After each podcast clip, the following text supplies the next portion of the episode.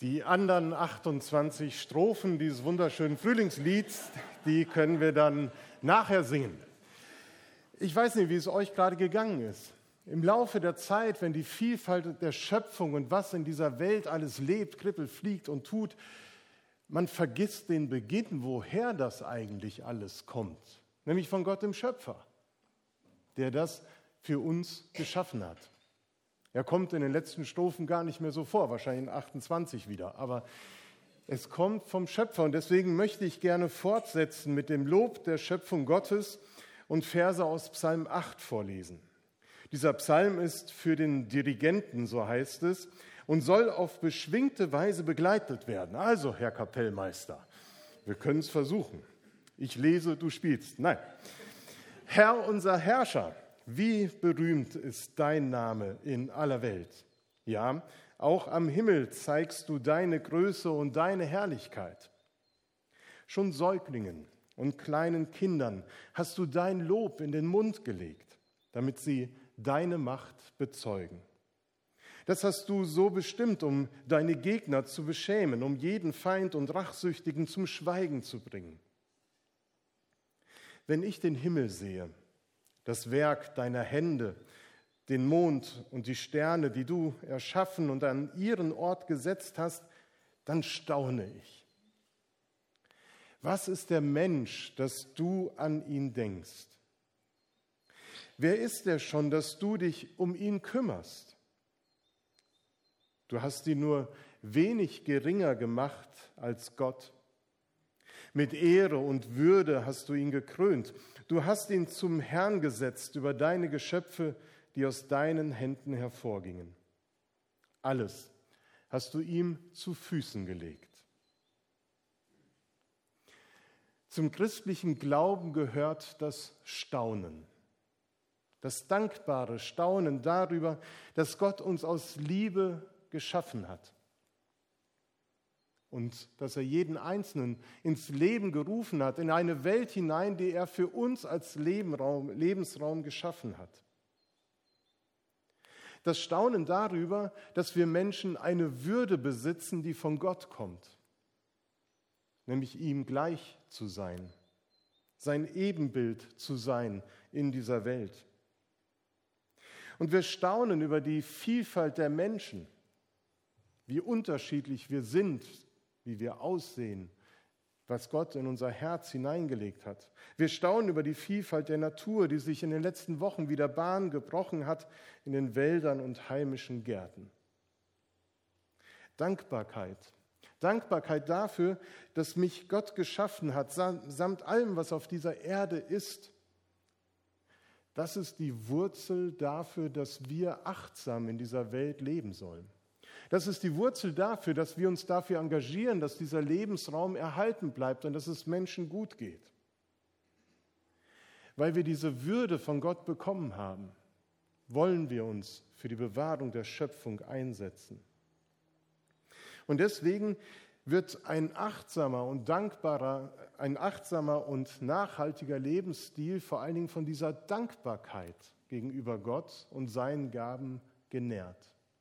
Ich weiß, woher ich das empfange, was ich zum Leben habe. Wer so lebt, der weiß, dass die Momente des Lebens, die Erfahrungen, die wir machen, eben nicht sich einfach so ereignen, sondern mit Gottes Plan, den er für jeden Menschen hat und den er mit uns Menschheit hat, zusammenhängen. Die zusammenhängen mit seiner kreativen Schöpferkraft, die nicht aufgehört hat am sechsten Tage und er dann seitdem alle Tage ruht, sondern die nach wie vor in dieser Welt zu bestaunen ist. Die Dankbarkeit ist ein wichtiges Merkmal für eine achtsame Lebenseinstellung. Dankbarkeit und Respekt für die Schöpfung und den Schöpfer zu bewahren, das ist eine Aufgabe. Diese Dankbarkeit führt auch dazu, dass wir vielleicht auch einen ganz einfachen, schlichten Blick auf die Einfachheit des Seins werfen können. So wie wir es eben im Text von Anselm Grün gehört haben.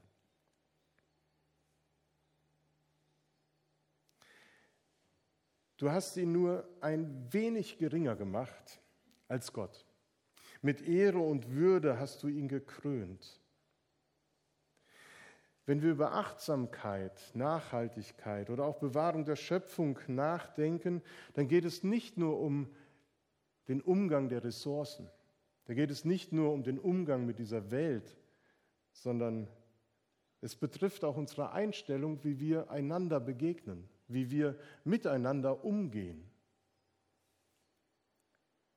Aus dem Respekt vor der Schöpfung resultiert eben auch ein Respekt vor den Geschöpfen. Und daraus wiederum eine Wertschätzung gegenüber dem, was Menschen in der Lage sind zu schaffen. Durch ihre Kreativität, durch ihre Gaben. Wenn wir uns das vor Augen führen, wie vielfältig wir begabt sind, dann kommt wieder tiefe Dankbarkeit in unser Herz. Dass es Menschen gibt, die diese Idee mit diesem Holzblock umsetzen können, das erfüllt mich mit Dankbarkeit. Und es ist so gut gelungen. Vielen Dank, Detlef. Die Würde des Menschen, sie sollte uns vor Augen stehen, wenn wir darüber nachdenken, was zum Beispiel ein Handwerker geschaffen hat. Was für ein Wert ein Gegenstand hat, den ein Mensch gemacht hat, damit ich ihn gebrauchen kann.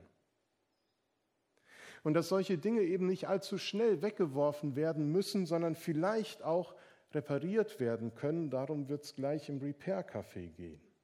Es muss nicht alles, was kaputt gegangen ist, gleich von neuem ersetzt werden oder weil es mir nicht mehr gefällt oder nicht mehr so hübsch ist.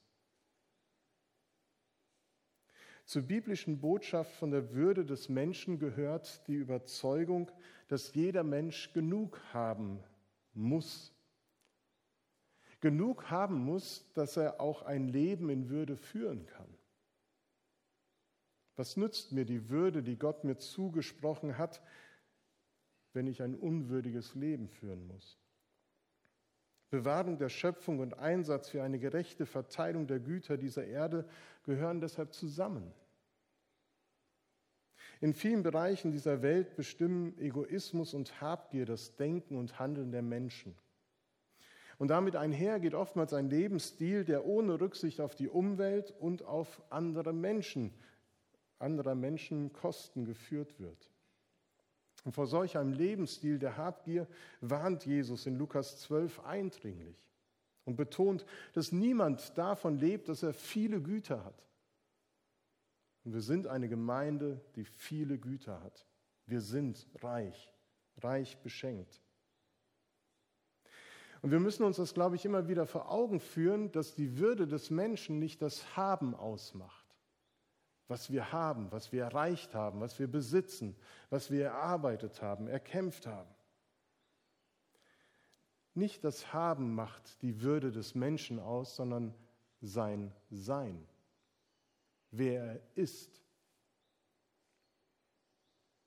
Wir sind auf dieser Erde, weil jeder Mensch sein Leben aus der Hand Gottes, seines Schöpfers und gnädigen Retters empfängt. Das macht unser Sein aus. Und darum sollte es uns ein wichtiges Anliegen sein, dass unser Überfluss dem Mangel anderer Abhilfe schafft und Gerechtigkeit hergestellt wird. Ein Blick in die Bibel, ins Alte und Neue Testament, die bestätigen das. Wenn es um die Bewahrung der Schöpfung geht, dann wird gleich auch aus dem Schöpfungsbericht der Satz immer zitiert, dass wir die Welt sozusagen bebauen und bepflanzen sollen, sie uns untertan machen sollen. Und der Umgang mit dem Erdboden, der klingt manchmal so, als ob das ein Freibrief für die Ausbeutung aller Ressourcen wäre. Dabei geht es eigentlich darum, dem Rechnung zu tragen, wie hart ein Landwirt zur damaligen Zeit arbeiten musste, um sein Feld zu bestellen. Der israelische Landwirt der damaligen Zeit, der konnte nur unter großem Risiko und äußerster Anstrengung den Boden so bestellen, dass er das zum Leben brauchte, was er äh, bekam, was er brauchte. Und es lag daher schon damals im tiefsten, ureigensten Interesse der damaligen Menschen, diese Landwirtschaft nicht so auszureizen, dass am Ende gar nichts mehr da ist. In den fünf Büchern Mose finden wir viele Gesetze, unter anderem auch eins, das eine Brache alle sieben Jahre vorsieht. Der Boden soll geschont werden, er soll sich erholen können. Und wir lesen Gesetze, wo es um einen Ausgleich für Arme geht. Anstatt zum Beispiel die Besitzer das Letzte aus ihrem Grund und Boden rausholen und vermarkten können, sollen Arme und Bedürftige hingehen und das haben oder nehmen dürfen, was sie brauchen. Was frei auf den Feldern wächst, soll, wächst, soll auch für andere gelten.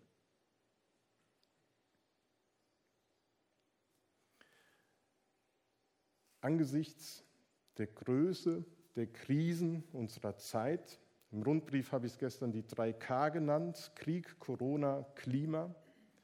Und der kleinen Kraft, die der einzelne Mensch hat, da stehen wir wieder vor dem Dilemma, dass wir uns fragen, was können wir denn dazu beitragen? Ganz oft kommt es zu diesem Thema, dass man dann fragt, ach, das ist alles zu schwer, zu groß, was können wir schon tun? Es ist doch alles viel zu wenig. Das kann unglaublich lähmen. Und das soll nicht Ziel dieses Gottesdienstes sein, diese unüberwindbare Aufgabe wieder deutlich werden zu lassen, sondern zu entdecken, dass im Kleinen, im Miteinander, da wo ich meinem Gegenüber begegne, so viele Chancen liegen, achtsam und nachhaltig zu leben.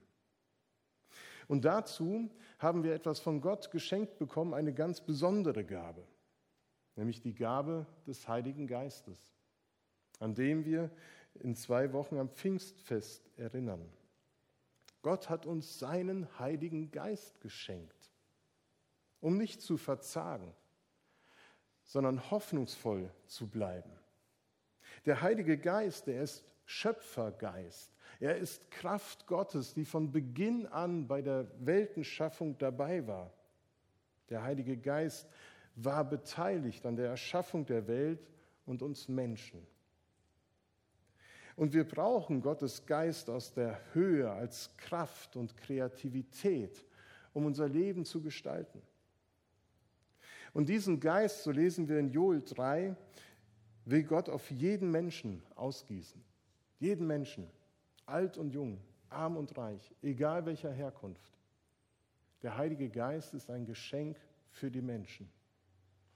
Und wir alle haben diese kreative Kraft Gottes in uns. Und diese kreative Kraft Gottes, die dürfen wir nutzen. Wir dürfen uns ihr öffnen und Gott bitten, dass er uns hilft, achtsam zu sein.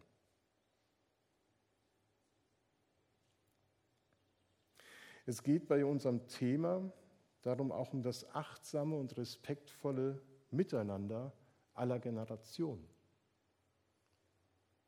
das respektvolle Miteinander aller Generationen, Jüngeren wie Älteren sowie die dazwischen.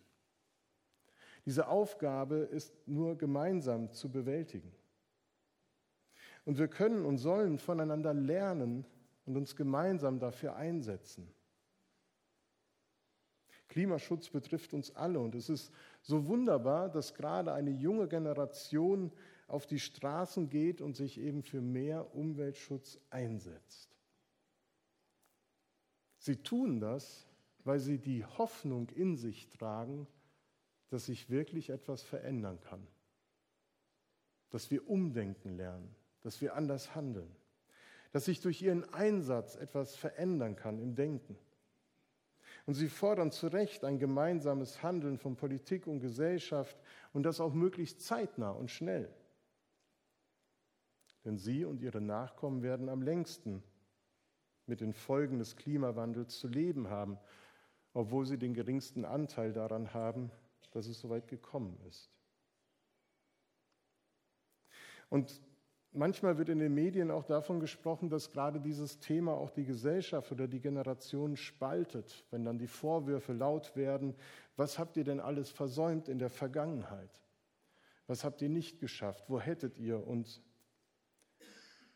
hier liegt eine Chance für uns als Gemeinde, die wir mehr generativ ohnehin unterwegs sind, deutlich zu machen, nein, es spaltet uns nicht, sondern es führt uns zusammen, weil wir wahrnehmen, dass auch älteren Menschen dieses Thema ein Anliegen ist und nicht erst seit gestern, sondern vielleicht schon seit Jahrzehnten, seit den 70er Jahren, seit den 60ern, vielleicht auch von Kindesbeinen an. Ich glaube, dass Gemeinde ein Ort sein kann, wo wir miteinander eben ins Gespräch darüber kommen, wie wir das gestalten können in unserem Umfeld, in unserem Leben, auch in unserem Gemeindealltag, nachhaltiger und achtsamer zu sein. Und ich glaube, dass das Miteinander reden und voneinander lernen ein ganz wichtiger Schlüssel ist. Ältere Menschen können zum Beispiel fragen und hören, warum jüngere Menschen gerade bei Fridays for Futures mitmachen. Demonstrationen auf die, für Demonstrationen auf die Straße gehen. Und Jüngere können wieder lernen, dass schon Ältere einen sehr nachhaltigen Lebensstil geführt haben. Zum Beispiel war es älteren Menschen, und ihr könnt es vielleicht gleich auch bestätigen, für ältere Menschen vollkommen normal, dass nur einmal in der Woche Fleisch gegessen worden ist. Dass nur das lokal angebaute Gemüse, nämlich aus dem Garten hinter dem Haus, gegessen wurde, auch wenn es krumm und schief gewachsen ist und heute keinem Standard mehr genügt.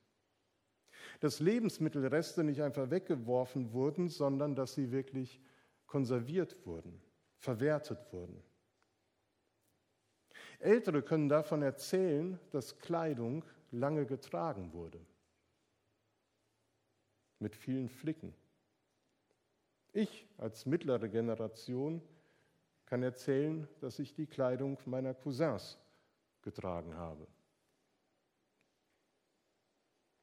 Elektrogeräte wurden repariert und nicht sofort auf den Müll geschmissen. Darüber ins Gespräch zu kommen, finde ich total spannend. Was haben wir für Erfahrungen, für Ressourcen, für Ideen, wo man Dinge einfach wiederbeleben kann, die man vielleicht früher so erlebt hat, früher gelebt hat und die heute vielleicht so aus dem Blick geraten sind? Ich glaube, wir alle können uns miteinander neu bewusst werden, dass wir eine großartige, aber auch große Aufgabe haben und dass wir einfach unseren Beitrag dazu leisten können, achtsam und nachhaltig miteinander umzugehen. Dass wir uns neu bewusst machen, dass das Geschenk Gottes ist, dass wir leben dürfen in dieser Welt. Und dass es zu unserer Würde der Menschen gehört, dass wir aufeinander achten. Das wollen wir gerne in diesem Gottesdienst weiter fortsetzen. Wir wollen miteinander ins Gespräch kommen und einfach schauen, welche Ideen gibt es da. Judith, du kannst mal zu mir nach vorne kommen. Ich überlege, wir könnten ja in Gruppen gehen und könnten einfach anfangen zu überlegen, was gibt es für konkrete Ideen in der Gruppe. Du hast eben gesagt, es sind noch Zettel, die ausliegen. Wofür sind die da? Ja, also auf diesen Zetteln ähm, wollen wir ähm, Ideen haben. Die Zettel sollen nachher an diese Wand. Wir wollen Ideen haben, was kann in Zukunft noch gemacht werden. Es gibt ja ganz viele Sachen, die schon, die schon passieren, auch hier in der Gemeinde, jeder für sich persönlich. Äh, Dinge, die Achtsamkeit, die Nachhaltigkeit äh, bedeuten aber es gibt bestimmt auch noch ganz viele neue Ideen. Und hier würden wir euch bitten, euch mal in kleinen Gruppen zusammenzutun, so zu fünf, sechs Leuten, wie es mhm. gerade so passt. Und euch etwas zu überlegen. Das können eigene Ideen sein, die ihr selber umsetzen wollt und könnt. Das können aber auch Ideen sein, wo ihr sagt, das fände ich toll, aber ich kann das nicht. Einfach ein Brainstorming für neue Ideen die wir dann hier sammeln und später auch zum Teil dann nochmal auswerten werden. Äh, Zettel liegen aus. Stifte äh, haben wir wo genau? Hinten, da, da, hinten steht ein Körbchen mit den Stiften auf dem Techniktresen. Mhm. No. Wer keinen eigenen Stift hat, genau, dann, ah, hier ist auch noch ein Glas mit Stiften. Ja. Genau, könnt vorne und nach hinten gehen. Und die Bereiche, die können ganz verschieden sein. Ob das jetzt zum Thema Energie ist, Kleidung, Lebensmittel oder, oder, oder, was man so braucht. Ich glaube, da steckt was in uns. die Kreativität des Schöpfergeistes, sie ist in uns und deswegen können wir sie nutzen.